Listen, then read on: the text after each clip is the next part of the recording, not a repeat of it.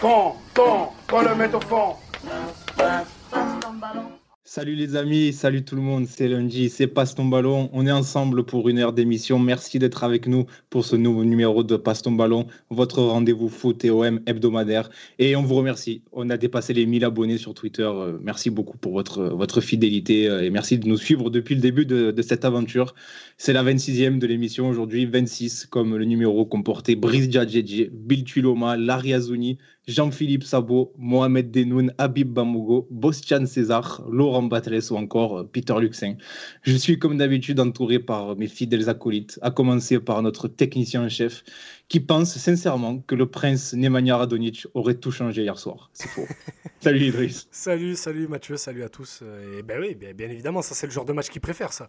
Petite équipe, terrain pourri, il a commencé à pleuvoir. C'est le genre de match euh, où le prince aurait brillé de toute sa splendeur. Ah oui, ça nivelle les valeurs ce genre de terrain, donc oui, il se serait sublimé. C'est là qu'on voit doute. les grands joueurs. Avec nous également, celui qu'on pourrait surnommer le randonneur énorme et sec. Amaïs, bonsoir Ama. Salut Mathieu, salut tout le monde, mais ne me compare plus jamais à Thibaut Inchek. Et puis toujours fidèle au poste, un exemple de patience qui accepte encore le débat avec les groupies Villas-Boassiennes sur Twitter. Azir, salut Azir. Salut, bonsoir tout le monde et toujours très heureux d'être parmi vous. Les amis, on va parler de choses un peu plus réjouissantes que le match d'hier soir. On va l'évoquer très rapidement, très très rapidement, mais on va vite basculer parce qu'on reçoit Edu, la nouvelle vague du YouTube Game avec sa chaîne tout simplement Edu, et fan invétéré de Rémi Houdin surtout. Bonsoir Edu. Oui, oui, oui, de Nicolas Depréville, bien évidemment. Et bonsoir à tous. C'est un plaisir d'être avec des personnes du sud de la France. Oui, tu nous as complimenté sur notre accent, chose qui n'arrive jamais. Ah, mais c'est parce que je suis une personne de goût, c'est pour ça. Merci d'avoir accepté notre invitation et d'être avec nous. On va parler avec toi de, de Jorge Sampaoli tout au long de cette émission. Euh, tu as beaucoup étudié le passage de l'entraîneur argentin, notamment sur le banc du FC Séville, puisque tu en as fait euh, deux vidéos sur ta chaîne YouTube. On vous les conseille d'ailleurs, on vous les recommande. C'est du très très bon travail, des vidéos de grande qualité. Donc on va évoquer ça ensemble. On va évoquer sa patte tactique, sa philosophie de jeu, euh, ce qu'il peut apporter à l'OM. Mais avant ça, Edu, si tu me permets, euh, je dois te poser une question euh, un peu personnelle. Sans Ouais. doute un peu difficile, je suis désolé. Je voulais savoir comment tu vivais l'arrêt de la chaîne Téléfoot et surtout euh, l'arrêt de tout simplement Ligue 1 sur laquelle cette, magnifique émission. Ça n'a pas été évident, même si euh, bon, j'ai un peu d'orgueil, donc euh, secrètement une petite fierté de les voir couler après, après ce qu'ils nous ont fait hein, avec Yanis, parce que Oui, Yanis très dur. oui. C'était très très dur à avaler l'été dernier. Et en plus, euh, on a une main qui nous a été tendue, donc euh, on a su nous s'en sortir, alors que pendant ce temps, eh bien, Media Pro a coulé. Donc euh, voilà, petite, euh, petite ego trip. J'en profite du coup pour, pour inviter tout le monde à, à écouter la série, euh, la série sur la Ligue 1 de Raphaël Cosmidis et Edu sur Copa Arena. Ça coûte 3 euros. Allez vous abonner. Il y a plein de, C'est des- contenu, euh, oui. plein de contenu rigolo. à Allez-y. voir. J'ai bouffé euh, les deux émissions sur Bordeaux et là, euh, bon, j'ai écouté que la première sur Lyon. Mais j'aime beaucoup. Ouais, Ouais, oui, c'est- merci, ça fait plaisir. C'est c'est vraiment des émissions de qualité, donc euh, n'hésitez pas à donner de la force à, à ces gens-là. Euh, les gars, avant de basculer sur Sampaoli, rapidement, mais vraiment très très rapidement sur le match d'hier soir, euh, euh, est-ce qu'on, on- à quel niveau on situe la honte Est-ce qu'on la situe au niveau Andrézieux? Est-ce qu'on la situe au niveau Carquefou? Euh, comment, comment, comment, comment on juge ça là, les gars? Ah, c'est au-dessus, c'est au-dessus. Euh, là, il n'y a pas de circonstances atténuantes. Canet Roussillon ne joue plus depuis je ne sais combien de semaines, combien de mois. Donc, rien que ça, ça te met au-dessus de toutes les autres hontes qu'on a dû subir malheureusement dans les dix dernières années. Ah, C'est vrai que hier c'était particulièrement, euh, particulièrement humiliant. Euh, déjà ce coup franc là, les gars. euh, mec, euh, il a, franchement, il tire 15 fois, il a mis 15 fois au-dessus. Enfin, nous, nous, elle part en lucarne. Ah, moi, j'ai- moi, j'ai revu Mihailovic, moi, hier. c'est ça, c'est ça, Alvaro Recoba. c'est- incroyable. Ah non, euh, plus jamais tu compares un autre joueur à Alvaro Recoba, s'il te plaît. Pas, sous, pas devant moi. Oui, oui, bon, ça va. Oui, oui. Non, mais c'était incroyable. Oui, oui. Johan Pelé, 2 mètres, 2 mètres 25, euh, 18 minutes de temps de réaction. Incroyable. Il a commencé à plonger, le ballon était déjà devant lui, c'est magnifique. Bon, Ah, mais comme je, comme je disais à Ama, il a plongé sur place en plus. On dirait, on dirait qu'il est tombé. Genre, il a même pas plongé, il est tombé. Mais après, je sais pas pour vous, parce qu'avec Ama, on regarde beaucoup les matchs ensemble en ce moment. Mais moi, j'ai même plus, j'arrive même plus à être énervé quand il y a des, quand il y a des trucs comme ça. Quand y a, là, avec le but qu'on s'est mangé hier, j'ai rigolé. Je- genre, j'ai explosé de rire. Moi, c'est ma- c'est la seule réaction qui me reste, le rire. J'arrive même plus à être frustré, à dire, ah, c'est bon, qu'est-ce qui se passe? Juste. C'est tout. Mais tu as fait un tweet, Idriss, qui m'a plu, et je, partageais ton avis. Tu as dit, euh, ouais, j'aurais- je- dans ce match-là, j'aimerais être à côté d'Azir. Ah ben, ah ben, écoute. Azir, Azir et sa colère froide, moi, il n'y a rien qui me fait plus rire sur Terre déjà. Parce que déjà, quand c'est des matchs de U16, U17, oh, bon, on parle de, de matchs en 17 nationaux, tout ça, il est très exigeant sur le, le- dans le domaine technique. Et dès qu'il y a un joueur qui rate un contrôle sans pression ou quoi, il laisse échapper un ting, c'est bon, il serre le point et tout. Alors là, sur un match en pro avec une équipe de Ligue 1 qui joue une N2, avec un match avec autant d'imprécision technique, mais j'aurais donné tout l'or du monde pour être à côté de lui. Non, mais c'est- écœurant. C'est écœurant. hein, Comme, comme, comme vous, à chaque fois, je me dis, bon, surtout par rapport à tout ce passif là, cette saison, le contexte, je dis, c'est bon, hein, on en a marre d'être frustré. Donc, euh, autant, autant en rire. Évidemment qu'on en rit aussi, parce que c'est cocasse comme situation. Mais euh, quand tu regardes les choses froidement, c'est- vraiment écœurant. Surtout que sur la rencontre, parfois, dans les déconvenus que l'OM a connus, euh, tu as une, c'est, un peu le, le petit adversaire, mais qui, qui s'est battu, qui a fait preuve de combativité, tu vois, de, de ces choses-là, de sources de valeur. Mais là, c'est une maîtrise, en fait. Tu t'es fait maîtriser Ah par oui, une complètement. N2 qui n'a pas joué depuis 50 ans. Donc, c'est, fait. Attends, ils ont, joué, Vraiment, c'est ils, de la ils ont, folie. ils ont joué les trois, premiers, les trois derniers tours là, dans, dans les trois dernières semaines. hein. Oui, Attention, oui, ils étaient en rythme, ils ont joué trois matchs en trois mois. c'est vrai, c'est vrai, tu as, raison de le préciser. As raison de le préciser. Non, parce qu'au final, ils ont Mais- rattrapé leur tour, mais bon, ça va, c'est pas. Mais, mais, mais c'est ça ce qui est le plus, le plus dingue dans, dans, dans cette histoire, même si depuis le début de saison, ou même, même bien avant, depuis un an, voire plus, euh, en termes de fond de jeu, et notamment sur le plan offensif, il n'y a pas grand-chose. C'est quasiment le néant. Mais face à une N2, tu t'attends quand même à ce que des joueurs professionnels, euh, même s'il n'y a pas un travail qui est, qui est- qui est important, fassent euh, le minimum. Eh ben, même ça, c'est incapable. Et plus que ça, tu te fais dominer, tu te fais maîtriser par Mm. une, une- une équipe amateur. Il n'y a aucune circonstance atténuante, en fait. C'est ça qui me fait rire, moi. C'est que t'as t'as pas le public pour dire. Tu sais, à l'époque Carquefou, on avait joué à la Beaujoire, il y avait 35 000 personnes, il y avait un, un public de fou. Quevilly, c'était pareil, c'était au stade d'Ornano, c'était blindé, ils avaient tout le public avec eux, ils étaient portés. Là, c'était à huis clos. Euh, Non, mais il n'y a rien. C'est, Y a- rien. le contexte fait que c'est la pire. euh, C'est, le pire de toutes. Ils ont pas non, ils sont pas restés en bloc derrière, ils ont pas joué en ça, contre, ils ont pris le ballon, ils t'ont fait danser. Il y a aucune circonstance atténuante, il y a rien. Tu joues même pas de Coupe d'Europe, tu peux pas dire on a joué un match à haute intensité mercredi ou quoi. Rien, il y a rien du tout. La Mais- pelouse est correcte, non La pelouse, elle Oui, était la correcte. pelouse elle était, Ouais, ça va, elle ça était, elle ouais, honnête, ça va.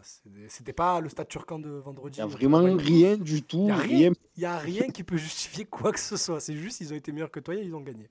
Ouais, mais faudra, excuse-moi Mathieu, mais il faudra se poser la question de quel est le message dégagé par l'institution sur l'importance de la Coupe de France? Parce que les équipes, elles ont été différentes sur les dix dernières années. On a rarement mis des équipes bis, et à chaque fois, enfin très souvent, pardon, on se fait sortir par des équipes qui sont même pas en Ligue 2. C'est toujours très en dessous.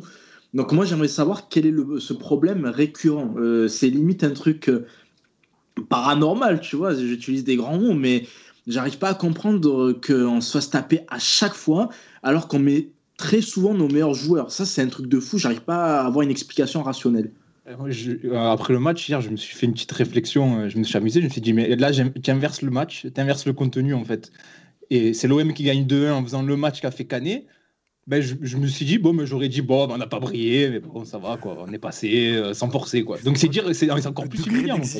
ouais, T'as vu comme c'est humiliant? Non, mais c'est trop, c'est trop. C'est trop. Bon, Mais, j'apprécie quand même qu'Azir euh, cherche à, à trouver des, euh, des réflexions sur le jeu, même dans un match comme ça. Non, mais.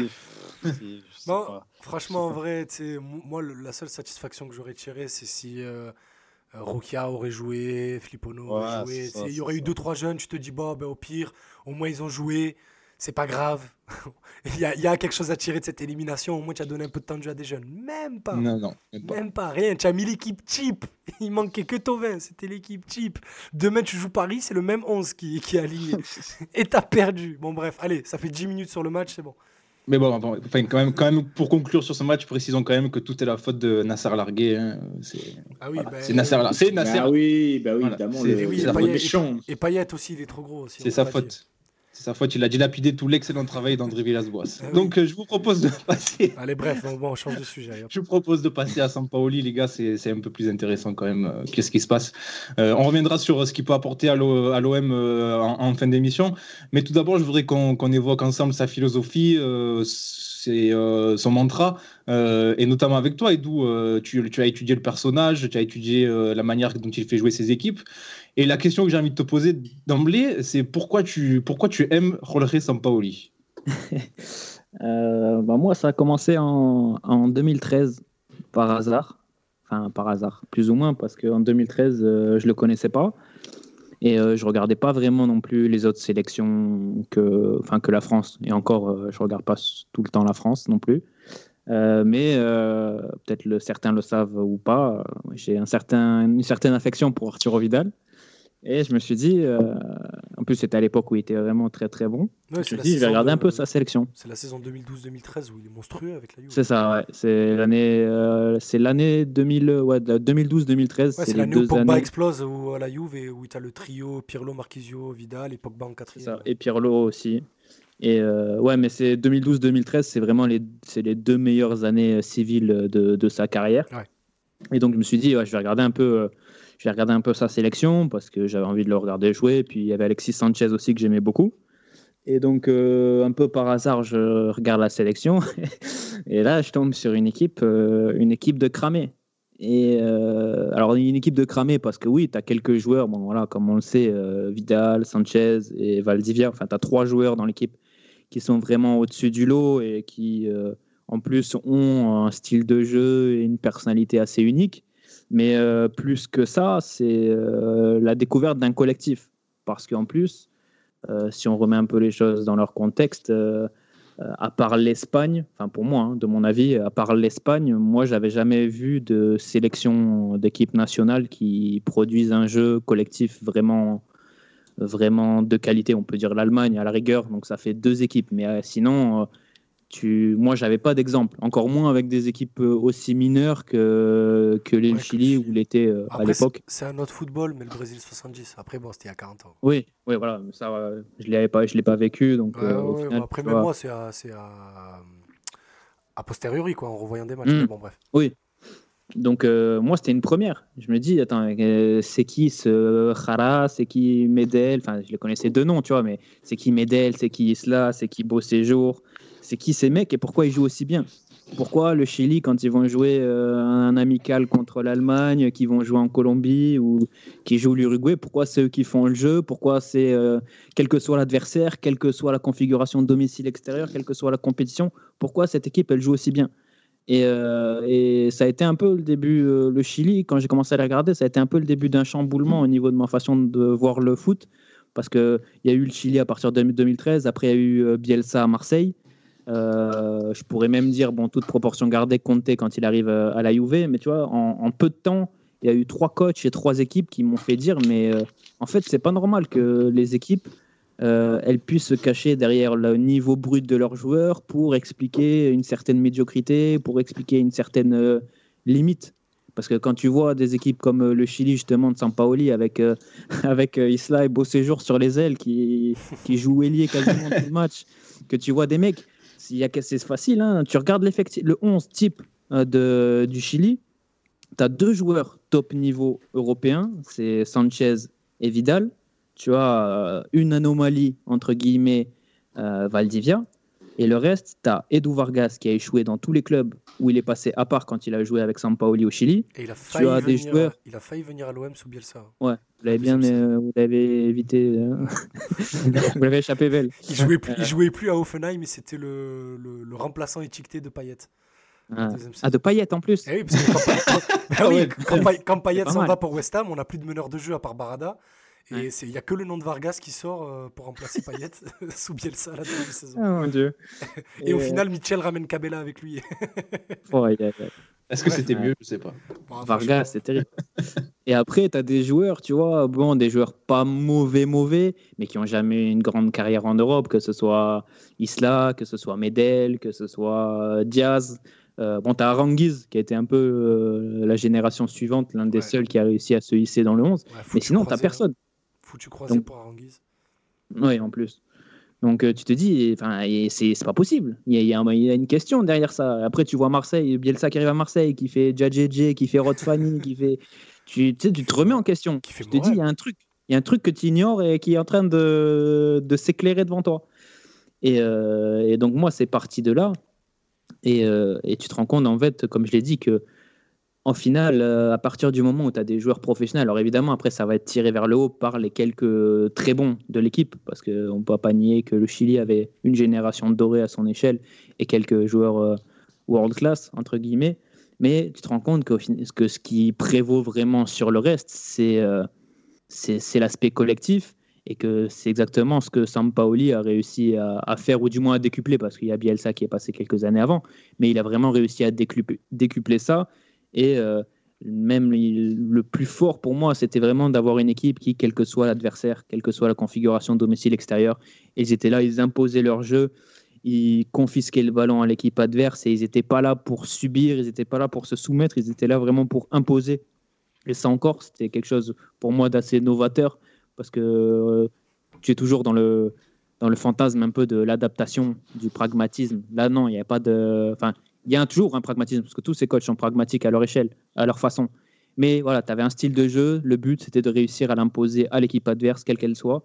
Et, euh, ça a été le début d'un changement pour moi dans ma façon de voir le foot. Les gars, la, question que je vous posais, ça rejoint un peu ce que, ce que dit euh, notamment sur, sur Bielsa. Euh, Souvenez-vous, quand Bielsa arrive, on n'a pas une idée vraiment très précise de, du bonhomme et de, et de sa philosophie. On, on connaît deux noms, mais on ne sait pas vraiment ce qui, va, ce qui va devenir du club, etc. Là, on a vu Bilbao, Euh, mais pas, pas plus. Voilà, on a vu Bilbao, mais euh, c'est c'est encore un petit peu abstrait quand il arrive à l'OM, on ne sait pas vraiment ce que ça va donner. Euh, et pourquoi je vous dis ça? Parce que j'aimerais savoir ce que, quelle image vous avez de Sampaoli avant qu'il arrive. Euh, Est-ce que ça rejoint un petit peu l'image qu'a Bielsa Est-ce que vous. Enfin, je- j'aimerais savoir quelle, vision vous avez de Sampaoli avant, là, juste avant qu'il prenne vraiment ses fonctions et qu'il dispute ses premiers matchs. Euh, moi, j'ai une image très positive. Peut-être que mon cerveau a fait euh, une sélection, mais moi, j'ai plus le souvenir de Sampaoli, du coup, au Chili et à Séville, plutôt qu'avec l'Argentine lors de la Coupe euh, du Monde 2018. Je Ouais, sais pas si. Ouais, ouais, c'est vrai. Si- Je pense Si- que lui aussi. hein. Oui, tu vois, mais je je sais pas si j'ai envie de. C'est mon côté positif qui a envie de garder que ces moments. Non, mais Mais- l'Argentine, ça ne veut rien dire. Enfin, Non, mais je, je- je suis d'accord avec toi. Je pense pas que ce soit représentatif de son style de jeu. Le Chili, j'ai l'impression qu'on a tendance à minimiser ici en France ce qu'il a fait. Gagner la Copa América avec le Chili, Ouais, c'est énorme. Et, hum, et, d'où l'a, l'a rappelé à juste titre. T'avais pas énormément de joueurs de classe mondiale quoi, dans l'équipe. T'as, t'as évidemment Sanchez, etc. Mais sans plus. Même si ensuite, évidemment, il a travaillé sur une base, sur une génération dorée qui était pas mal aussi en équipe de jeunes, tu vois. Mais euh, Après, n'oubliez pas que même si c'est pas lui la deuxième année, ils le font deux fois d'affilée, 2015-2016. Mm. La Mm. deuxième année, c'est Pizzi, mais bon, c'est à peu près le même Oui. système et c'est les mêmes joueurs. Quoi. Donc, il, Ouais, a, il préparé un petit, un petit pays comme le Chili à faire le back-to-back euh, Copa América. Tout à fait. Et juste pour euh, terminer, donc euh, hormis le Chili, je me souviens aussi euh, de Séville, euh, qui à mon grand étonnement a été parfois qualifié d'échec euh, par euh, certaines personnes. Euh, ouais, mais ça va, il termine quatrième. euh, il ça, c'est fait... ça, c'est des gens qui n'ont pas suivi la saison. ça, voilà. Oui, non, c'est pas possible. C'est comme, tu, comme toi, tu les appelles le flash résultat Twitter. C'est Oui, mais mais qui regardent ouais, le ouais, il faut- classement, qui regardent la hype, parce que tu connais, avec Azir, on connaît bien Sony, qui, est- qui sont des anti-hype par excellence. Vu que tout le monde l'encense, il faut à tout prix dire que ah, ben, finalement, c'est pas si bien.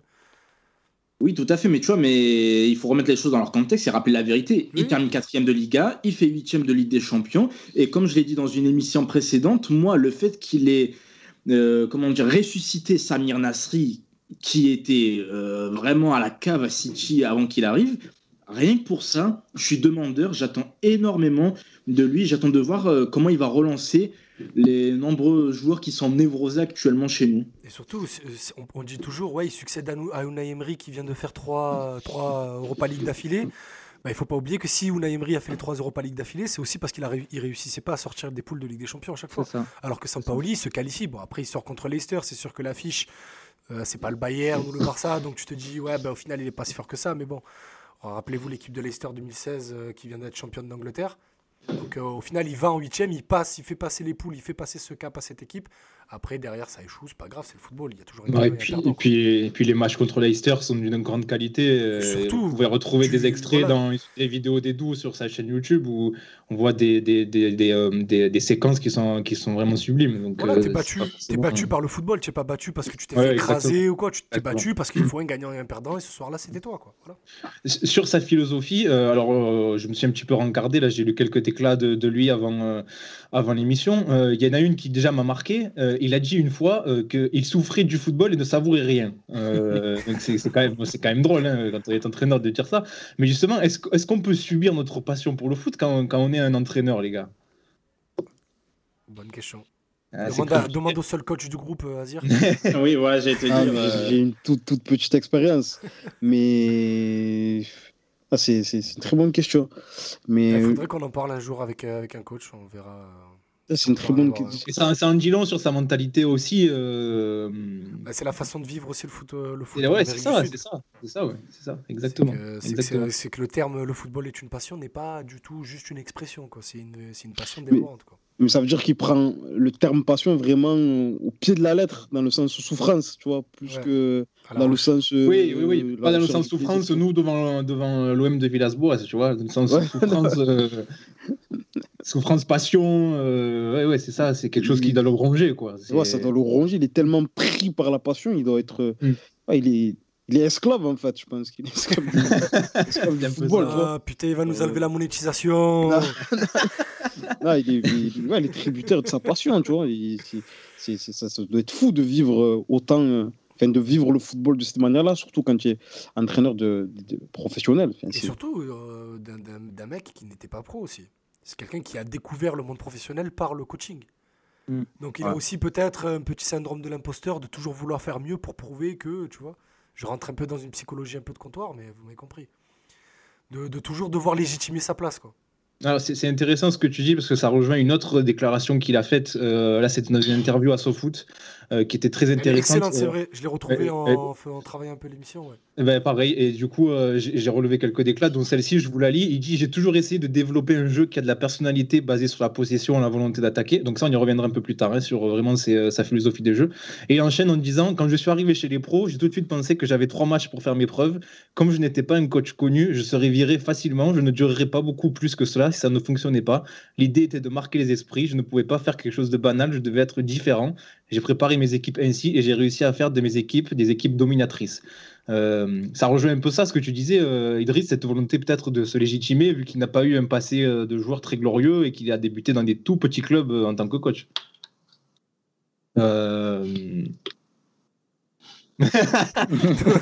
Oui, donc, vu, donc, que- vu que pas- je- démarré sur ça, je pensais que tu allais embrayer. non, non, j'ai tout dit. Je pensais que quelqu'un d'autre allait rebondir dessus, mais oui, oui, non, mais je suis complètement d'accord. Et c'est, c'est, pour moi surtout une qualité. Et après, euh, comme beaucoup, euh, comme beaucoup de coachs qui, qui, ont, le même parcours, les qualités. Il a les qualités de ses défauts et les défauts de ses qualités. Jorge Sampaoli, c'est que là où Villas-Boas avait acquis beaucoup de, de, de, confiance en sa méthodologie et, au, au départ, cette confiance s'est transformée en certitude et on sait que la certitude c'est l'ennemi du coach. C'est l'ennemi du, sportif de haut niveau en général, mais surtout du coach parce qu'il a la responsabilité de, tout un groupe. Mais Jorge Sampaoli, c'est un peu pareil. C'est que du coup, cette, euh, ce manque de légitimité l'a poussé à, perfectionner son travail. Mais ça, comme il le dit lui-même, ça le bouffe d'un côté et parfois à prendre les choses un peu trop à cœur. Et c'est ce qui fait aussi le, le côté un peu burlesque du personnage, comme on en voit euh, bah, depuis qu'il est annoncé à l'OM. Ça parle de, de son côté agité sur le banc, ça parle de, de, de son, de, son, de sa mauvaise habitude de prendre des cartons. C'est un peu, euh, bah, comme je dis, il a les qualités de ses défauts les défauts de ses qualités. Quoi. C'est qu'il fait tout, Non, et- tout à fond. Quoi. Et surtout, il faut le, le- le rappeler, je ne sais pas si tout le monde est au courant de ça, mais du coup, je l'ai découvert en lisant euh, l'excellent papier L'histoire sud-américaine de Jorge Sampaoli de Lucarno Posé, qu'on salue. Euh, il a eu un début de carrière sinueux pour le coup au Pérou. Il a, fait, euh, je crois, trois ou quatre clubs, pour certains où il est resté euh, vraiment quelques mois à peine. Donc ouais, peut-être que c'est le genre de mec tout le temps revanchard. Après, ça a évidemment ses avantages, j'imagine, notamment en proposant un jeu spectaculaire dans sa marque de fabrique. Et peut-être que parfois, bah, il peut être euh, légèrement entêté. Tu vois, on verra comment il va être à Marseille. Mais moi, j'ai hâte de voir. Moi, ça va apporter un peu de piment, euh, vraiment. Les, les entraîneurs fades, euh, excusez-moi du terme, mais on en a plein le cul. Ça y est, vraiment. on va voir autre chose. je croyais que c'était- fade le terme. J'allais dire qu'ici là. Ah oui, parce que fan, ça va. ouais. non, mais ça, ça tombe bien que tu parles d'entêtement parce que euh, une autre question qu'on peut se poser, et là je m'adresse euh, notamment à Edou, euh, est-ce qu'on peut le considérer comme un coach euh, pragmatique ou plutôt dogmatique, euh, un peu à l'image Ah, de Bielsa qui est pour le... Toi, tu penses qu'il est plutôt pragmatique?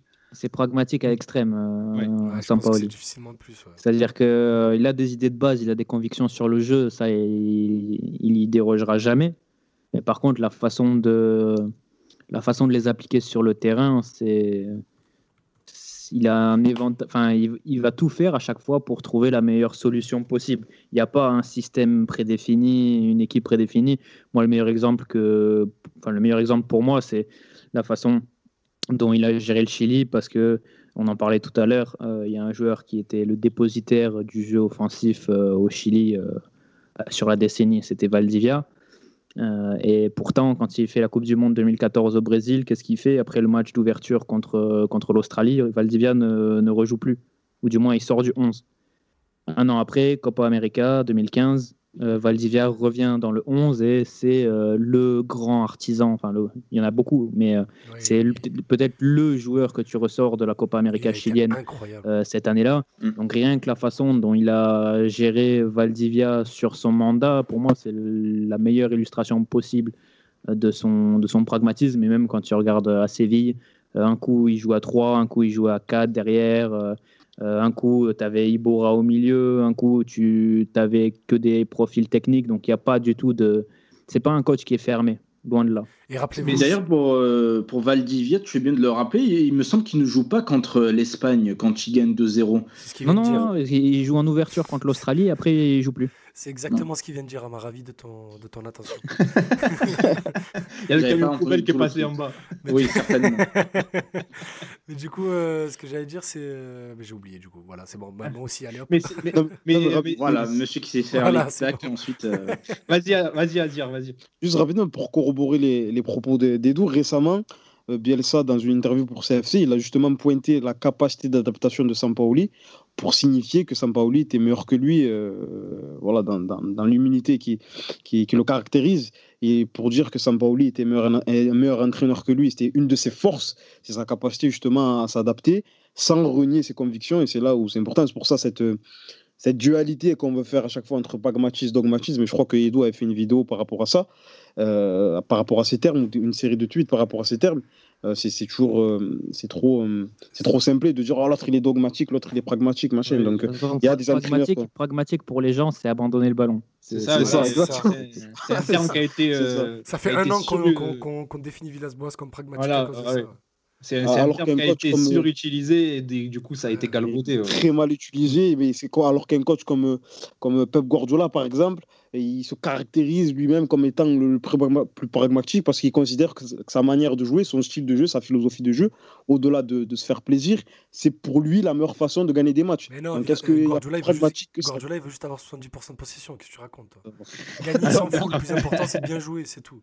Alors qu'on parlait de Villas-Boas, euh, son entêtement avec, euh, avec son 4-3-3, avec ses certains joueurs, lui, ça, oui, ça s'apparente même plus à du dogmatisme qu'à du C'est pragmatisme. un des Exactement. coachs les plus dogmatiques que j'ai Ouais, vu. moi, exactement, exactement. C'est- c'est exa- et dans- un, un- un excellent article justement de Ultimo Diaz par rapport à ces termes-là aussi, ça, ça, ça- ça me revient en tête. Il expliquait justement que Villas-Boas c'était peut-être, euh, comme vous le dites, plus dogmatique dans sa manière de, concevoir le foot, en tout cas dans, sa, dans sa, son expérience à l'Olympique de Marseille, euh, que, que des coachs qui vont avoir euh, un style de jeu beaucoup plus spectaculaire, offensif, et qui justement, pour euh, mettre en place ces convictions-là offensives, vont parfois s'adapter.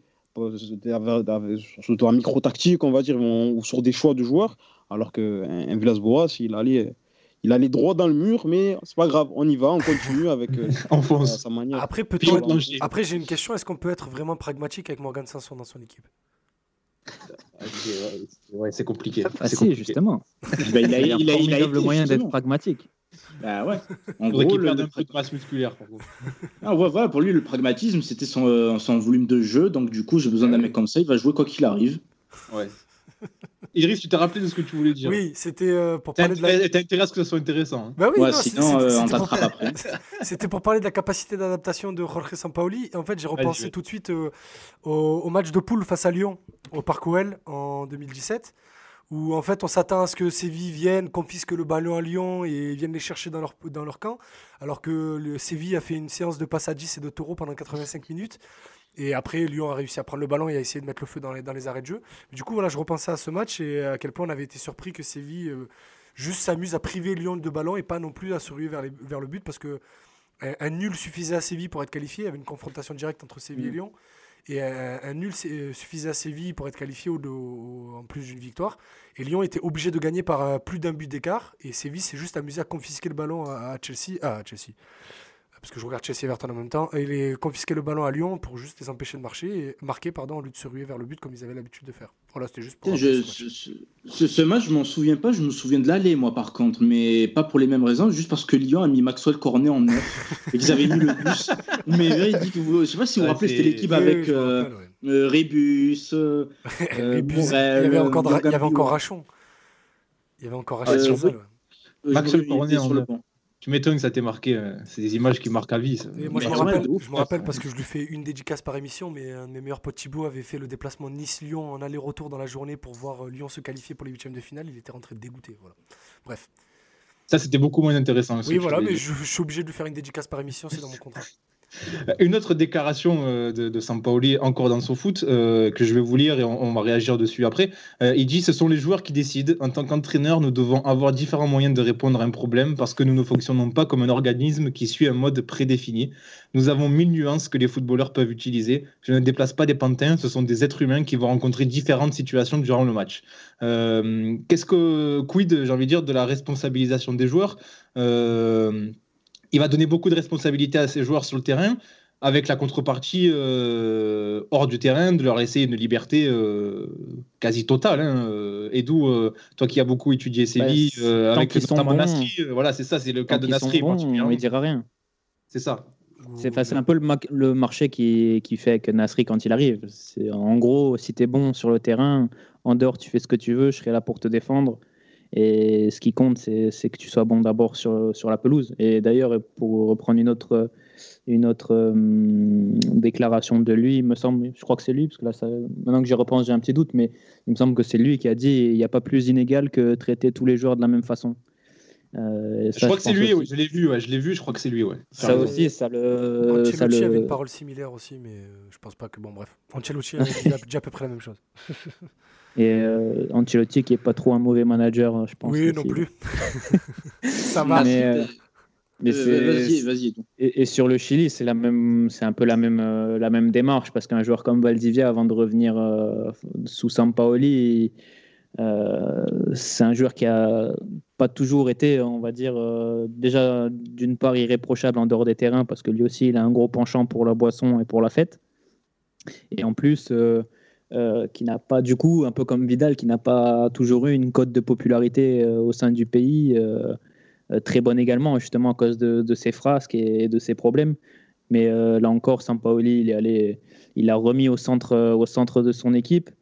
Et, et le meilleur exemple, c'est un que je cite dans la vidéo, c'est Vidal avant la Copa América 2015, parce que donc Copa América au Chili, à la maison, tu dois gagner la Copa América parce que tu tu l'as jamais gagnée, il faut que tu la gagnes maintenant qu'elle est, organisée chez toi, que tu as la génération dorée, que tu as fait cette belle Coupe du Monde, que tu as eu ces beaux résultats en, éliminatoire, tout ça, tout ça, il faut que tu la gagnes. Et euh, Arturo Vidal, dans euh, sa légendaire, euh, dans son sérieux légendaire, ne trouve rien de mieux que quelques jours avant le début de la Copa América, se cracher en Ferrari en sortant du casino complètement mort. Et, euh, et du coup, là, ça, devient très, ça devient très compliqué parce que tu as une très très grande partie du Chili qui, euh, qui veut qu'il soit expulsé du groupe par rapport à, par rapport à cet écart. Et, ça peut s'entendre sur le point de vue de la morale, sur le point de vue de l'éthique. Sauf que euh, si tu sors Vidal du groupe, tu la gagnes jamais, la Copa América. On peut, on peut refaire le film autant de fois que, que tu veux. Euh, Même si tu as quelques bons joueurs sur le banc, je pense à Mathias Fernandez et à Claudio Pizarro, euh, tu ne l'aurais pas gagné, la Copa América. Surtout quand, quand tu vois la, la Copa que Arturo fait derrière. La finale. Et, euh, et euh, Sampaoli fait la sourde oreille. Il attend que ça se tasse. Arturo Vidal fait sa déclaration où, il fait sem- où il fait semblant de pleurer et de s'essuyer le, le coin des yeux en conférence de presse. Euh, et au final, ils partent comme ça à la Copa América. Et, et Arturo, il met 3 ou 4 buts sur la Copa América. Et, euh, et c'est le meilleur joueur avec. C'est de loin le meilleur joueur de la Copa América avec euh, Valdivia côté chilien. C'est le meilleur joueur de- du Chili en finale. Et, euh, et là encore, c'est c'est un exemple euh, de la façon dont euh, Sampaoli euh, traite euh, ses meilleures individualités. Parce que je pense que si c'est euh, Eugenio Mena qui, qui se crache en Ferrari avant le début de la Coupe du Monde, bon, déjà, je suis pas sûr qu'il ait assez d'argent pour s'acheter une Ferrari. mais, je pense qu'il dégage. Mais voilà, il sait que lui, ce qu'il veut, c'est gagner.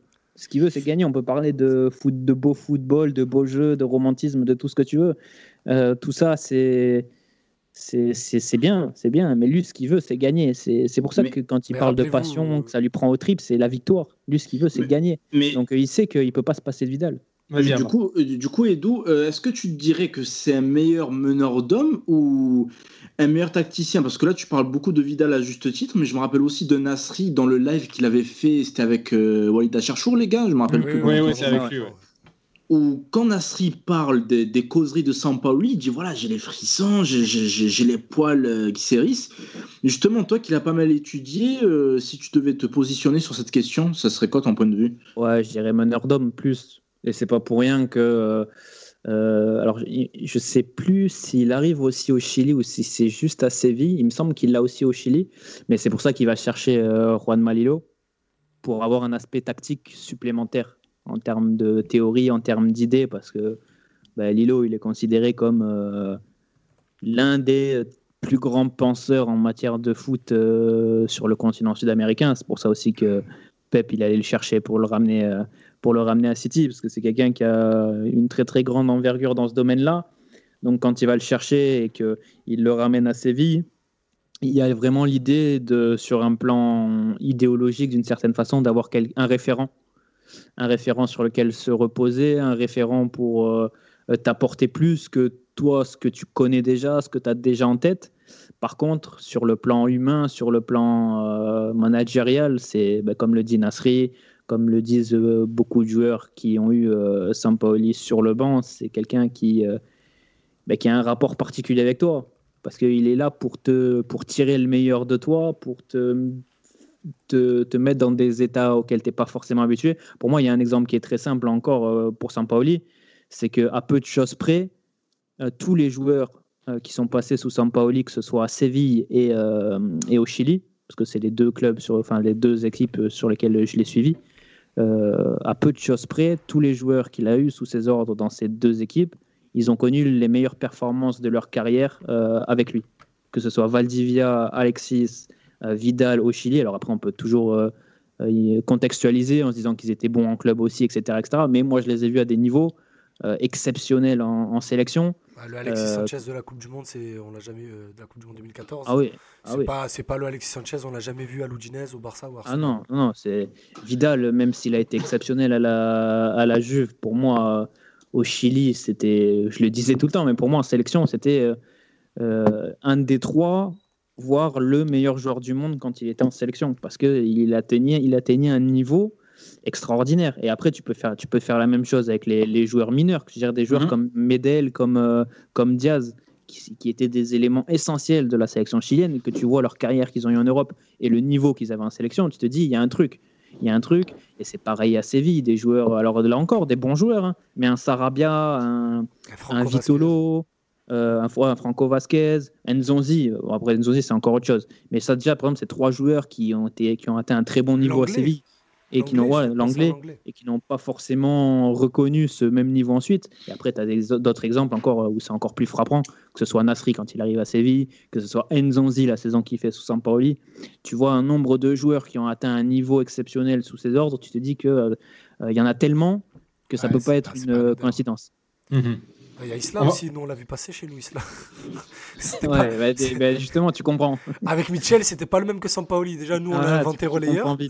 Ah oui, c'est vrai, il était relayeur. C'est Ah, vrai. non, c'est vrai. Isla, Isla, c'est compliqué. Ah, le Ouais. double pivot, la Sanadjara Isla.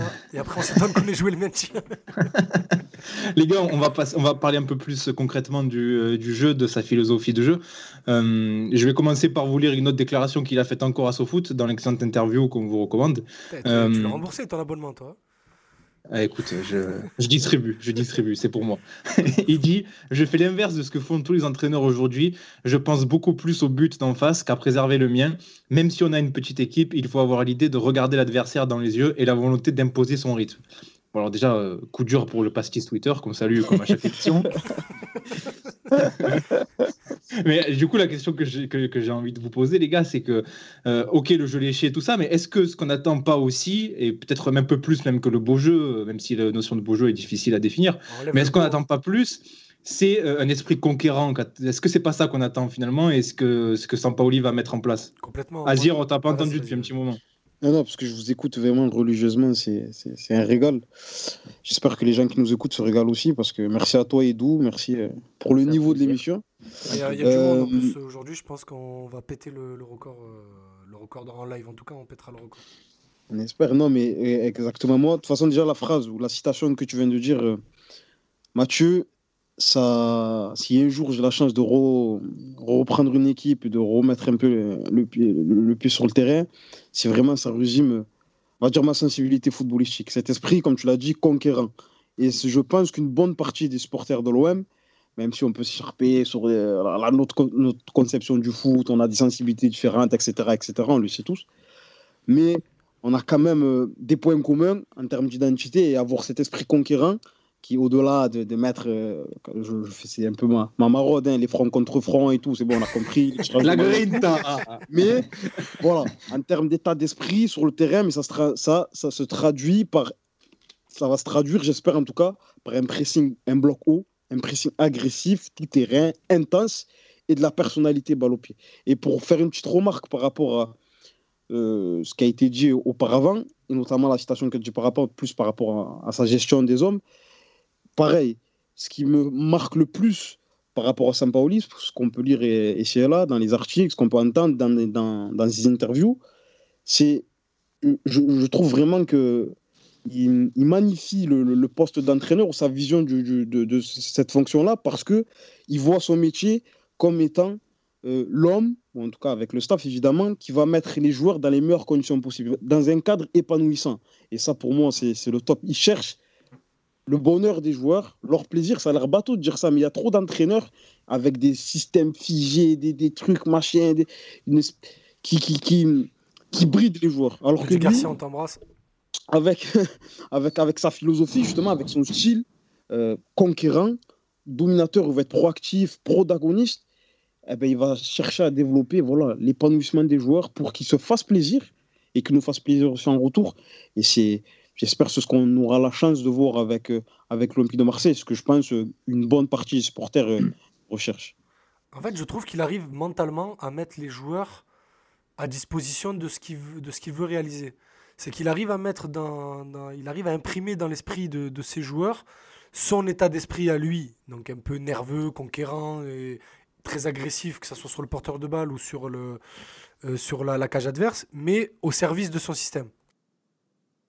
Oui, ça c'est euh, bien vrai. Et aussi, euh, moi, ce que j'ai aimé en regardant le- les vidéos de d'Edu, et notamment celle sur Séville, c'est, euh, comme tu disais, Idriss, c'est qu'il arrive à imprimer ses idées à travers ses joueurs.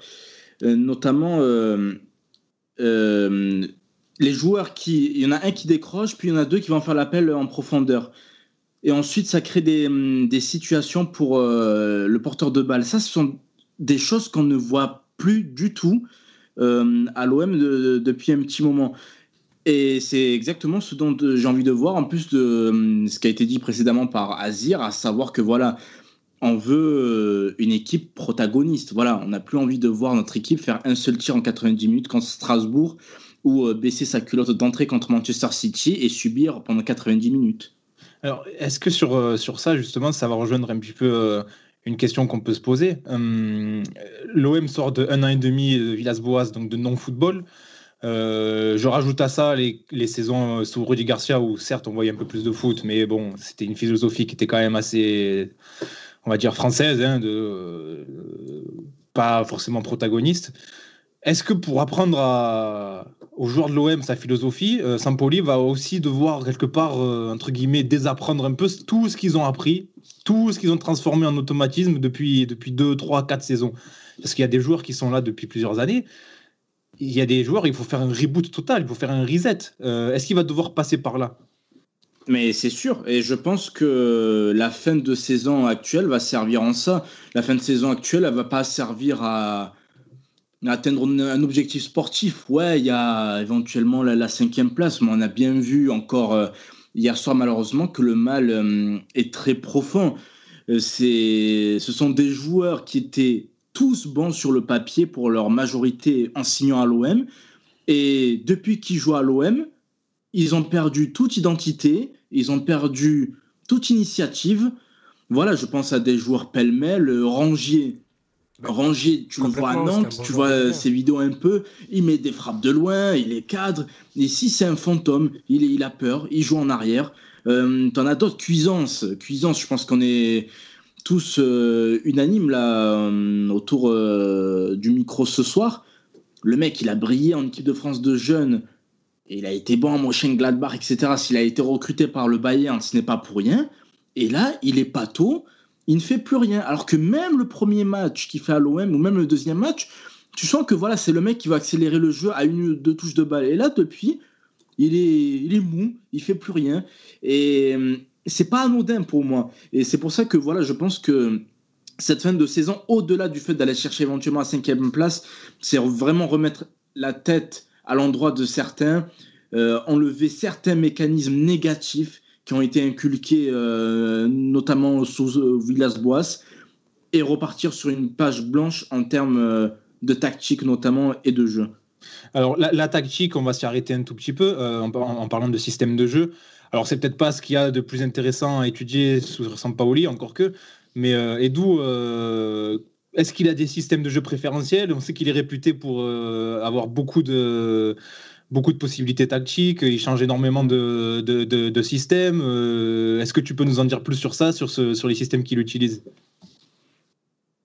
Après, pour moi, euh, il y a une adaptation qui est faite par rapport aux joueurs, surtout parce que mm. euh, il peut jouer à 3 derrière, il l'a fait avec le Chili, il l'a fait avec Séville, il peut jouer à 4 derrière, il l'a fait avec les deux sélections aussi. Euh, il y avait un cas plus particulier avec le Chili parce qu'il pouvait jouer avec euh, Valdivia en 10, 10 qu'il n'avait pas forcément à Séville parce que Nasri n'était pas un 10 à Séville. Euh, donc il y a vraiment une adaptation d'abord euh, aux joueurs qu'il va avoir et derrière il va essayer de, de trouver le système qui, qui, qui va s'imposer le mieux avec, avec ses joueurs. Il n'y a, pas, a pas de système type, si ce n'est que malgré tout, fait, ce qui compte pour lui, c'est de pouvoir imposer les idées indéboulonnables qu'il a, c'est-à-dire le modèle à la relance, tu vas toujours avoir trois hommes à la relance. Donc, soit ça va être tes deux défenseurs centraux et le 6 qui vient décrocher, soit tu vas avoir trois défenseurs centraux et devant, tu vas avoir un ou deux joueurs. Ça, ça va dépendre du système, mais tu vas avoir toujours la même idée qu'il faut que tu aies une base à trois derrière au niveau de ta relance pour pouvoir relancer proprement. Tu sais que tu vas avoir une utilisation des couloirs qui va être très très importante, qui va être fondamentale même. Mais là encore, l'utilisation des couloirs, quand tu regardes son Chili, quand tu regardes son Séville, ça n'a rien à voir parce que euh, au Chili, l'utilisation de la largeur, elle était intégralement euh, assumée par euh, Isla et Beauséjour, ou Mena quand c'était à la place de Beauséjour, mais tu n'avais pas d'ailier devant. Tu avais un Alexis Sanchez qui était très mobile, qui pouvait venir manger la ligne, mais tu n'avais pas de vrais joueurs d'aile, comme ça a été le cas à Séville, avec Sarabia à droite et Vitolo à gauche. Donc là encore, tu vois, tu as une, une, adaptation, tu as un ajustement qui est, qui est, euh, qui est là parce que ton effectif t'amène à le faire. C'est-à-dire que j'en parle beaucoup dans la vidéo de Séville, Mariano, il y a énormément de séquences à tous les matchs où il vient rentrer axe, où il vient attaquer des espaces axe. Ça, ça n'existait pas euh, avec le Chili. Avec le Chili, Isla et Beau Séjour, ils mangeaient la ligne. Parce que de toute façon, ils n'avaient pas la situation pour rentrer dans l'axe. Donc, c'était à eux entièrement d'assumer la largeur et de venir l'animer. Donc, il euh, n'y a pas de système type. Ça va, défendre, ça va dépendre des joueurs, ça va dépendre de ce qui, de, des profils qu'il a sous sa main. Et après, en fonction, il essayera de trouver le système le plus, euh, le plus naturel pour, euh, pour son équipe. Est-ce que j'ai une petite question pour toi, Edou, par rapport à, à cette volonté de relancer à 3, euh, Mhm. peu importe le système, cette volonté de relancer à 3, est-ce que c'est, c'est, enfin, il le fait vraiment tout le temps, même si en face, ça presse avec euh, un seul euh, joueur axial, axial c'est, c'est vraiment euh, constant, cette, cette volonté de ressortir à 3 Oui, parce que dans tous les cas, bah déjà au, niveau du, au niveau du Chili et même au niveau de Séville, il a pas. Et c'est une question aussi que je me pose par rapport à Marseille. Euh, c'est qu'au niveau de, des pieds de ses défenseurs, il n'avait pas forcément des super relanceurs déjà naturellement euh, dans ces deux équipes, que ce soit à Séville ou, au Chili. Alors il avait des joueurs au Chili qui étaient déjà euh, bien familiarisés grâce, grâce à Bielsa, grâce aux automatismes, parce que tu as une colonne vertébrale qui a joué ensemble pendant quasiment 10 ans, que ce soit des jeunes à l'équipe euh, première de- du Chili. Donc il y a des automatismes, il y a, il y a, des, il y a des familiarités, mais tu n'as pas de gros cracks. Euh, bon, tu avais Jara qui avait un, un jeu long qui était pas mal, mais c'était pas non plus euh, Boateng, c'était pas Hummels. Donc, euh, il va souvent, il va être obligé, tu vois, de demander énormément à, à un 6 bah, de venir justement faire ce rôle de, de coulissage pour avoir euh, cette mainmise, euh, cette mainmise à la relance. Après, tu vois, la relance, elle peut s'articuler différemment. C'est-à-dire que euh, à Séville, tu peux avoir des séquences où Nzonzi suffisait, où tu avais Nzonzi qui venait s'intercaler entre les deux. euh, entre les deux défenseurs centraux et ça suffisait, mais tu pouvais aussi avoir des séquences où tu allais avoir un, un 3 plus 2 à la relance. Par exemple, quand Séville joue à 3 derrière, Ouais. tu avais les trois centraux alignés et tu pouvais avoir euh, un Nzonzi et un, un Asri qui décroche, ou un Vasquez, ou un Ibora quand tu avais le double pivot euh, Nzonzi-Ibora. Donc sur le, sur le papier, c'est pas très sexy. Mais tu pouvais avoir aussi cette, euh, cette, euh, cette configuration-là. Tu as toujours, de toute façon, il y a un truc qui est essentiel, c'est que la largeur au niveau de la relance, elle soit toujours occupée. C'est-à-dire que tu es un joueur dans l'axe et qu'après, soit tes centraux, soit euh, les autres joueurs, si tu joues à deux ou à trois derrière, ça va dépendre. Mais tu vas toujours avoir deux joueurs qui vont essayer d'écarter au maximum sur les, sur les côtés pour donner euh, de la liberté aux, aux latéraux un cran plus haut. Et tu vas avoir un joueur dans l'axe qui va essayer de s'occuper de la relance. Mais après, tu peux toujours avoir un Asri qui vient se greffer.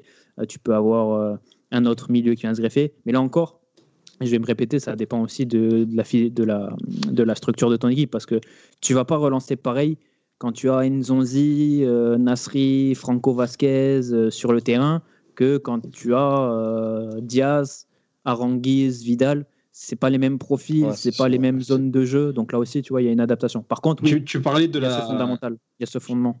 Tu parlais de la défense, euh, Edu. On a une question dans le chat très intéressante de, de Mathias qu'on salue. Et il nous dit est-ce que tu penses qu'il peut utiliser la même philosophie que Bielsa concernant la défense, euh, notamment avec euh, le fameux système euh, il y a deux avant-centres en face, il y a deux avant- avant-centres en face, je passe à trois défenseurs. Il y a un avant-centre, je passe à deux dans l'axe. Euh, est-ce qu'il y a une forme d'adaptabilité aussi de Sampaoli sur, sur ce schéma-là? Ah oui, oui, parce que de toute façon, euh, sont pas, ces deux passages, euh, le, les deux passages dont je parle le monde, parce que il- bon, moi je préfère quand il joue à 4. Bon, après, encore faut-il avoir les joueurs pour, mais moi Ça je préfère quand il joue à 4, une mais densité, il peut très bien jouer à densité au 3 milieu. derrière, quand il sent notamment que euh, s'il part à 2, il va peut-être être trop friable, il va être peut-être trop exposé à la perte. C'est quelque chose qui, qui, qui peut faire. C'est pour ça d'ailleurs que euh, en Coupe du Monde avec le Chili en 2014, pourquoi il sort Valdivia, euh, c'est que je pense, bon, je pense qu'il y a plusieurs raisons, mais je pense que l'une des raisons, c'est qu'il a été, euh, je pense, très inquiété, très inquiet euh, suite à la deuxième mi-temps face à l'Australie, parce que jusqu'au troisième but de Beau Séjour, tu souffres énormément contre l'Australie, tu es très exposé.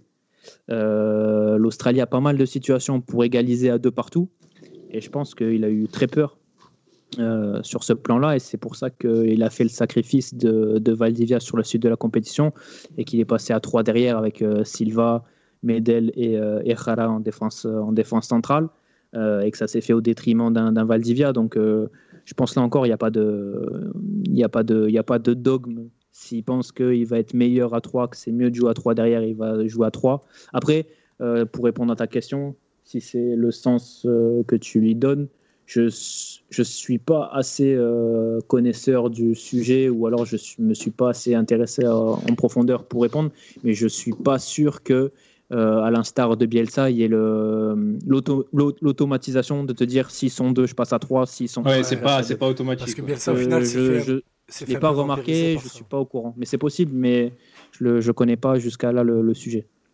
Parce que Bielsa, on le rappelle, euh, c'est- il s'est fait battre euh, plusieurs fois en Ligue 1, plus ou moins facilement à cause de, ce- de cette ada- adaptation Mm. euh, machi- euh, mécanique, voilà, c'est le mot que je Mm. cherchais.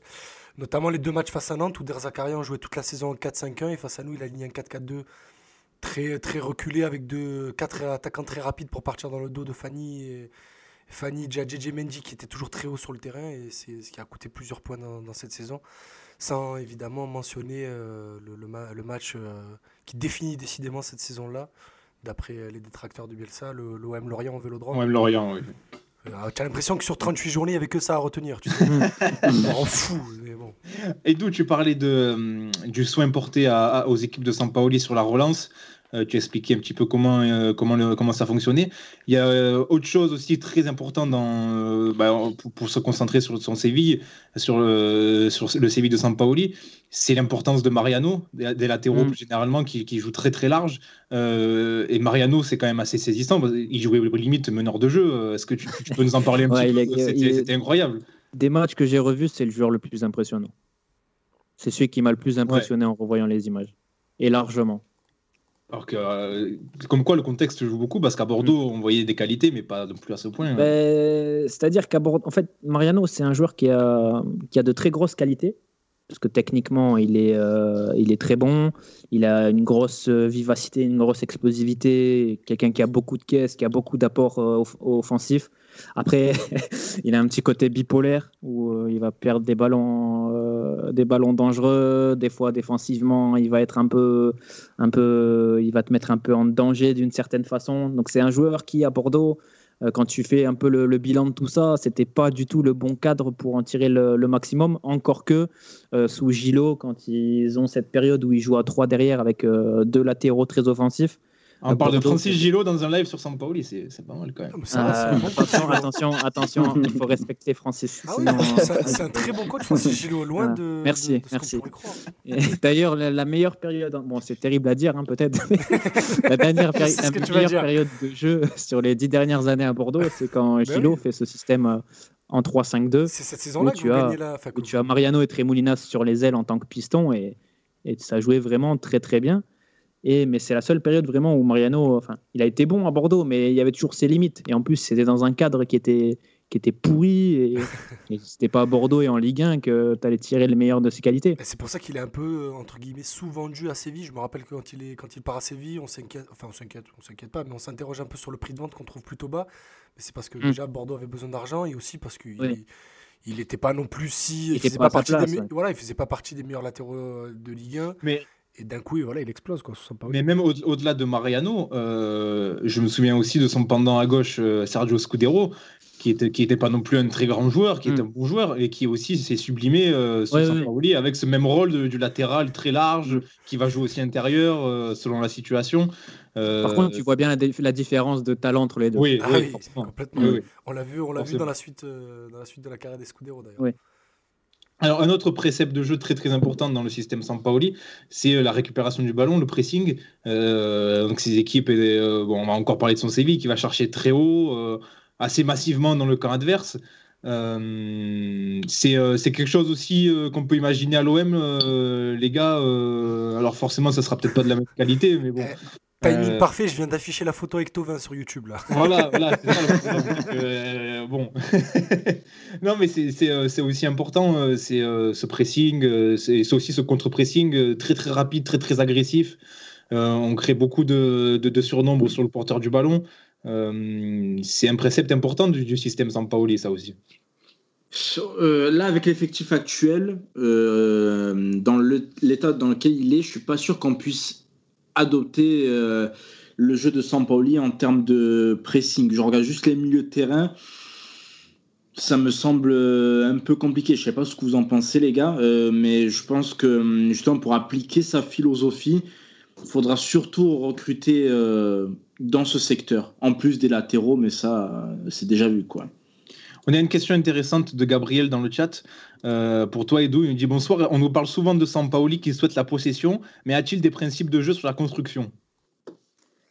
On imagine que oui. là, je peux vous retourner vers la, dernière vidéo d'Edou, mm. euh, bah, justement sur celle sur, sur son passage à Séville, où il y a toute une partie justement dédiée aux sorties de balles et à, la construction, et à la construction des actions. Tu peux, tu, euh, peux développer un petit peu, Edou, si, pour, pour Gabriel qui pose la question, sur, notamment sur ses principes dans l'utilisation du ballon?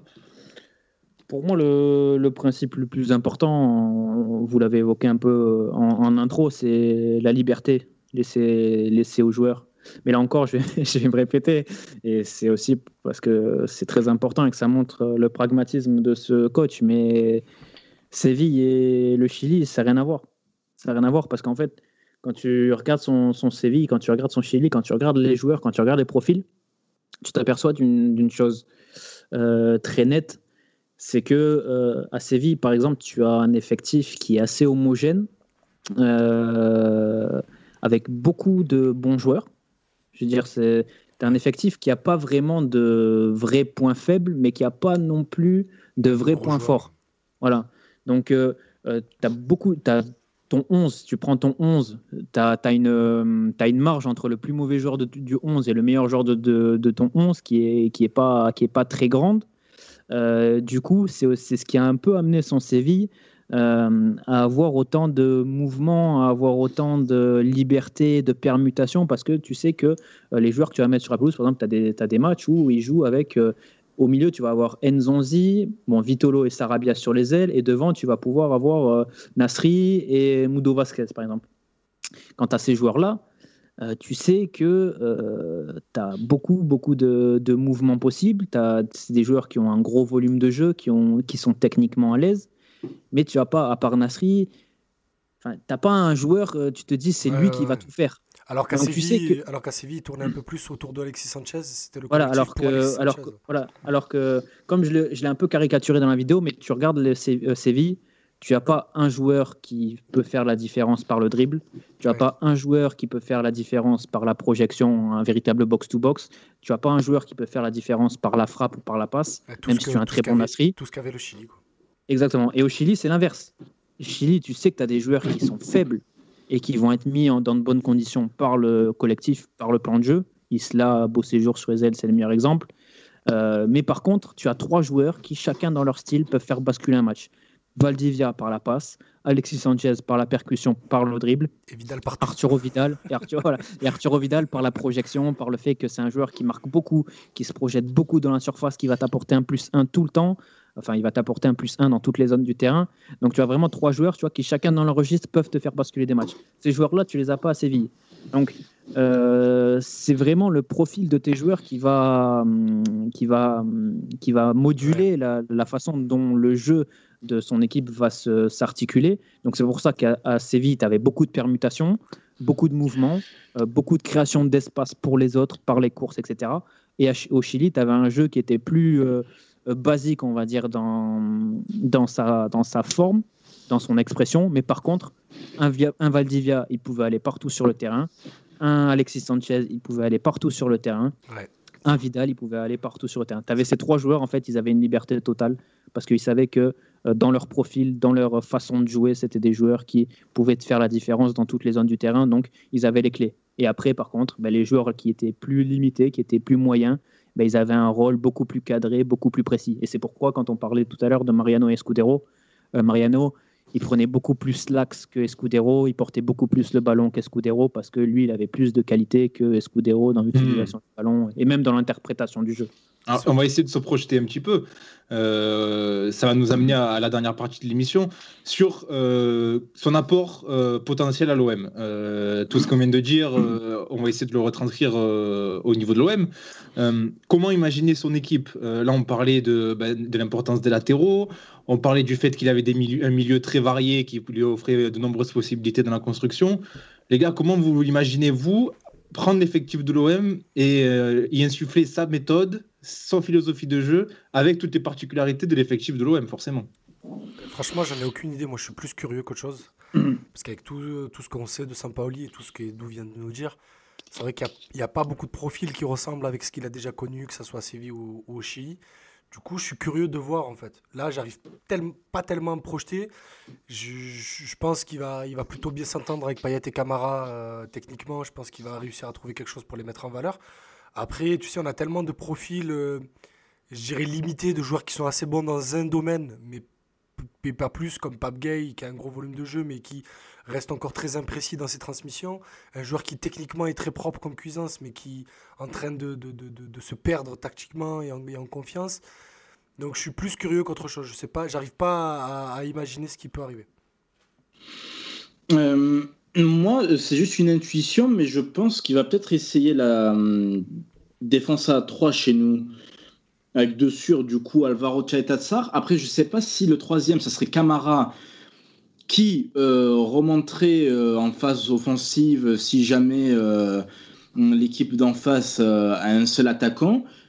Ou alors si c'est Balerdi. Balerdi, il a été pas mal critiqué là, ces derniers temps, mais ce qu'on peut pas lui enlever, c'est que c'est pas un manchot balle au pied euh, de ce qu'on a vu.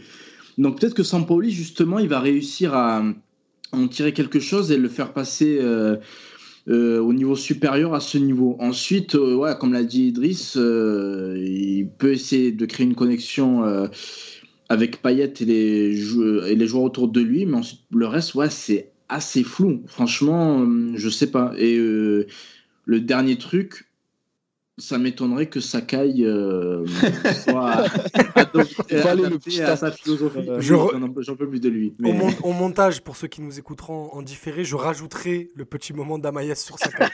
Ça va devenir un jingle. Le jingle Sakai, ça va être. Oh mais qu'est-ce que c'est ça? C'est bon, hein Allez, casse-toi, putain Oh, il est mort, il est Il est mort Non, mais Moi, j'y crois, Sakai, hein. les- les- euh, Ah. ouais, tu y crois, Edou, justement Pourquoi Ouais, moi, Par son- crois, son Sakai. activité Ouais. Euh, Ça ouais. peut être Parce un peu que- la manière des Scudero, peut-être. pa- ouais. pa- Parce que j'ai vu Beau Séjour et Isla. Donc, euh, donc j'ai un, curseur de tolérance, je pense, qui est assez important. Et que je me dis que Sakai, il- c'est un très mauvais footballeur, mais que c'est un très grand athlète. Enfin, je trouve que c'est un très grand Oui, athlète. oui, ça, on peut pas lui enlever. Euh, Ah oui, on ne peut pas le nier. Je sans- trouve que je trouve qu'il a un volume de course. Bah, de toute façon, il y aura Lirola qui sera devant lui, mais même potentiellement, je trouve qu'il a un volume de course qui est très très important et que ça peut servir euh, et que ça peut suffire pour euh, remplir euh, le rôle dans un premier temps. Bon, après, il faut pas qu'il soit titulaire non plus, hein, mais je pense qu'il peut très bien remplir le rôle et euh, et euh, et ne plus être le joueur catastrophique euh, qu'il est. Euh, je pense aussi quand même que pour un joueur limité comme il l'est, euh, jouer dans le- la parodie d'équipe depuis 18 mois, enfin depuis un an, un peu plus d'un an, Ouais, 18 c'est le pire, c'est le pire plan possible Depuis, pour un joueur. Il n'y a que les très bons joueurs qui peuvent survivre dans des dans un néant pareil, et même les très bons, ils ont fini par couler. Donc pas espérer de Sakai que que que lui tienne la baraque. Après, Mais euh, non, moi Sakai, euh, moi j'y crois. J'allais dire, rappelez-vous, la meilleure saison de Sakai euh, à l'OM, c'est la première où il y a ce duo sur le côté droit, Sakai-Tovin, où il y a Tovin qui finit la saison, comme on dit, en double-double, en 20 buts, 10 passes. Et Sakai, c'était la saison où il avait plus de liberté offensive parce que justement, il y avait, on jouait en 4-3-3, il avait Maxime Lopez et Vainqueur qui couvraient un peu toutes ses montées. Donc peut-être que dans un registre plus offensif, on reverra ce Sakai-là. Mais après, euh, Non, mais, mais si, si, si, c'est en étant très, très, très, euh, très, très, très positif que, que je dis ça. quoi. Oui, oui. si je Et vois pour le banc, Samp- c'est bien. si je vois Sakai euh, euh, occuper la largeur, venir intérieur pour fixer et tout là, ça, ça là, arrivera là, pas, là ça que personne, mais vraiment que. Ah, personne. De toute façon, vous n'avez ne pas machin. Vous avez pas d'ailier, donc il rentrera pas. Ah, la, la vision de Sakai qui rentre intérieur pour percuter. euh, Intérieur pour fixer, pour truc, après renverser. Oh là là. qui vient pour Ça combiner arrive, ouais, avec ouais. Milik dans les petits espaces euh, autour de la surface. Non, mais la, la principale difficulté euh, à laquelle va faire face Sampaoli, et on, on- on a évoqué ça en début d'émission, c'est qu'il part du- d'une feuille, euh, d'une feuille blanche où il n'y a aucun automatisme, il y a, il y a aucun circuit préférentiel dans cette équipe, il y a une des relations euh, distendues dans l'effectif qui se retranscrite, qui, se- qui se voit sur le terrain. Mais il y a, quand un entraîneur arrive dans un club, il y a toujours euh, des, des- des bases sur lesquelles s'appuyer. Là, euh, là, il il en a aucune. C'est lui qui va Moi, je devoir pense que c'est mieux. de A à Z. Tu penses que c'est mieux, toi, Ouais, Edo? ouais. Je pense que c'est mieux parce que euh, Euh, moi, personnellement, en fait, par exemple, quand on reprend le- l'exemple Bielsa, euh, on a euh, la facilité de croire que, euh, que les très bons coachs, en fait, alors ça peut être vrai, hein, moi j'y crois de moins en moins, euh, on a la facilité de croire que les très bons coachs posent des bases pour les autres, pour les successeurs. Euh, moi, j'y crois quasiment plus du tout pour une raison très simple, c'est que les très très bons coachs arrivent à tirer euh, la quintessence de leurs joueurs et arrivent à les faire surperformer. Donc, euh, je pense qu'après Bielsa 2014-2015, tu peux mettre n'importe quel coach. Euh, je pense que c'est quasiment impossible de maintenir un niveau de performance, un niveau dans le contenu intéressant parce que tu as eu un mec avant qui, qui, qui a poussé une équipe et qui a poussé des individualités à, un niveau de performance qui n'est pas, pas naturel pour eux. Là, tu as le schéma complètement inverse où tu vas passer derrière un coach qui a eu une exigence quasiment nulle, euh, qui a fait sous-performer tous ses joueurs pendant un an, qui a eu un plan de jeu minimaliste pendant un an, qui a certainement bridé beaucoup de joueurs pendant un an. Donc, euh, je pense que c'est beaucoup plus facile de passer d'un- d'une année où tu as mangé de la soupe pendant un an, que tu as été bridé, que rien du tout, à euh, que passer derrière un coach qui a réussi à tirer euh, la qualité de son groupe au maximum. Donc, je pense vraiment que tu vois, un- un- moi, je, me, je me- moi, je suis un chômeur, mais je me mets à la place de, moi, je me mets à la place de, je sais pas quel joueur. Moi, je vais faire caricatural, mais je me mets à la place de Payet Comme par hasard. pour hasard. je me mets à la place de Payet et je me dis, attends, pendant un an, euh, pendant un an, j'ai dû venir chercher les ballons à la place du latéral gauche pour remonter les ballons. Où devant moi, j'allais avoir deux joueurs, Benedetto à 55 mètres des cages adverses et Tovin euh, sur l'autre extrémité du rond central. Euh, et là, on me propose un coach qui va me faire toucher les ballons dans les 40 derniers mètres. Un coach qui va me donner euh, deux, trois ou quatre solutions de passe sur chaque phase, sur chaque phase de, de possession, sur chaque phase d'utilisation du ballon. Je pense que tu vois, en termes mental, en termes d'investissement, moi, j'y crois pas du tout. Tu vois, au, au- au truc de dire, ouais, les joueurs, ils sont morts, ils vont se faire cramer par Sampaoli, il va les tuer. Mais Moi, justement, je- comment, comment est-ce que, est-ce que ces principes de jeu, il peut les adapter à cet effectif? Pas dans le sens, euh, ah, il fait avec ce qu'il a, etc., Mm. euh, la rengaine habituelle, mais dans le sens, est-ce que par exemple, euh, la relance là, dont on parlait tout à l'heure, est-ce que ça peut s'adapter à cet effectif? Le pressing, on en a parlé, euh, la largeur avec les latéraux, on en a parlé. Enfin, c'est, c'est des, principes de jeu qui peut-être euh, seront plus difficiles à, à- à imposer à cette équipe-là. Ah, bien sûr. Après, enfin, moi, j'ai quelques certitudes et j'ai quelques doutes. Les certitudes, euh, ça peut surprendre. Euh, mais je pense que l'effectif de l'Olympique de Marseille, c'est peut-être euh, c'est peut-être le meilleur qu'il ait eu euh, en termes de.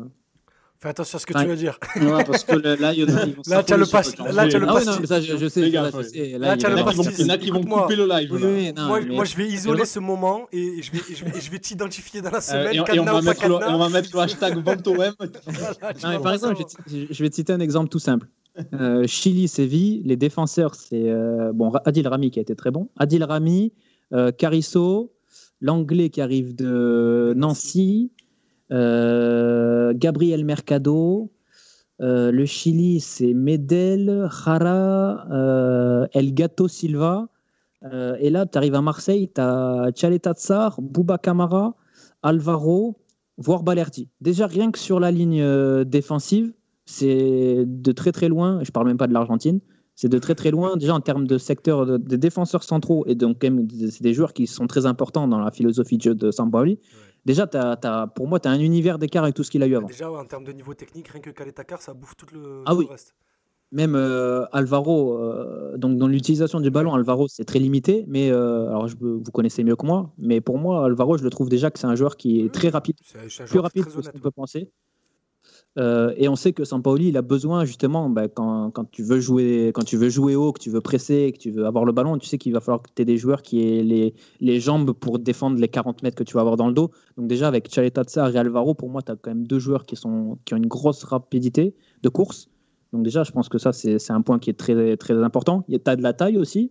Donc dans les airs, tu sais que tu peux défendre là-dessus. Ce que tu pouvais pas faire avec le Chili, vu que la personne la plus grande du Chili mesure 1m63. Euh, euh, Et après, niveau Séville, c'était aussi compliqué. Sur les ailes, les latéraux. Ah ben, le lien avec l'Irola est évident. là. C'est Théo Voilà, qui nous voilà. dit ça dans le chat. Euh, euh, il nous dit l'Irola, je le sens bien avec Sampaoli. Le lien Lirola euh, qui fait du Mariano euh, Mm. est complètement évident. Donc, tu as, Lirola, tu as, après toute proportion gardée, mais tu vois, des joueurs comme euh, Amavi et Sakai, pour moi, c'est des joueurs qui ont, qui ont beaucoup de, de, de, de- de volume, qui, qui courent beaucoup. Euh, moi, Amavi, alors, euh, je suis peut-être pas majoritaire, mais euh, vous parliez d'automatisme tout à l'heure. Pour moi, euh, Amavi Payet, c'est le seul automatisme que tu as, que as à Marseille en termes de, en termes de mouvement, déplacement, compréhension. Je pense que c'est le seul, c'est le seul que tu as à Marseille en termes d'automatisme. Ah non, tu te Ouais. trompes sans vanne. Il y a aussi le, le lien Tcheltatsar à ma vie qui était la transversale, principale. C'est le- circuit de passe, euh, c'est le circuit de passe El, fa- El famoso transversal de Chalet Tatsar pour Amavi. ouais. Ben, D'ailleurs, euh, joueur Mhm. très gros, très gros pied pour le gelon. Et ça aussi, c'est un aspect qui est très important chez Sampaoli, c'est avoir des joueurs capables de renverser. Donc il Du y a coup, ça aussi. Ça, ça implique des joueurs qui sont capables de prendre la profondeur devant, et ça, c'est le euh, domaine. Parce qu'aujourd'hui, à part Lucien Riquet, du peu qu'on a vu, il n'y a pas de Après- joueurs dans ce profil-là. quoi. Le, le gelon, le gelon, il est surtout euh, utilisé pour euh, aller trouver l'aile opposée. Oui, mais, pas- ça- mais, ça, mais ça implique du coup aussi pour libérer l'espace pour le réceptionnaire de cette transversale-là, de, de- d'une course rapide pour attirer la défense et du coup libérer l'espace, euh, l'espace préférentiel sur l'autre côté. Après, enfin, oui, mais, euh, mais oui, mais non aussi. Parce Oui, que, oui, par je vois- exemple, je vois ce que tu veux dire. séquence, euh, si tu as le jeu qui est, si t'as le jeu qui qui est à gauche, euh, si tu as le jeu qui est à gauche, que tu veux aller trouver l'aile opposée, tu n'as pas forcément besoin en amont d'avoir un mec qui te libère l'espace. Oui, mais Parce tu que vois, tu vois de Le bloc aura je- décalé. Tu vois Oui, je vois ce que tu veux dire. C'est aussi pour ça que, que, que, que Sampaoli a eu beaucoup de mal avec Ben Yedder aussi à Séville. Mhm. C'est qu'il rentre- il s'imbriquait mal dans, dans, dans, dans ce qui, dans, Après- sa notion de l'attaquant.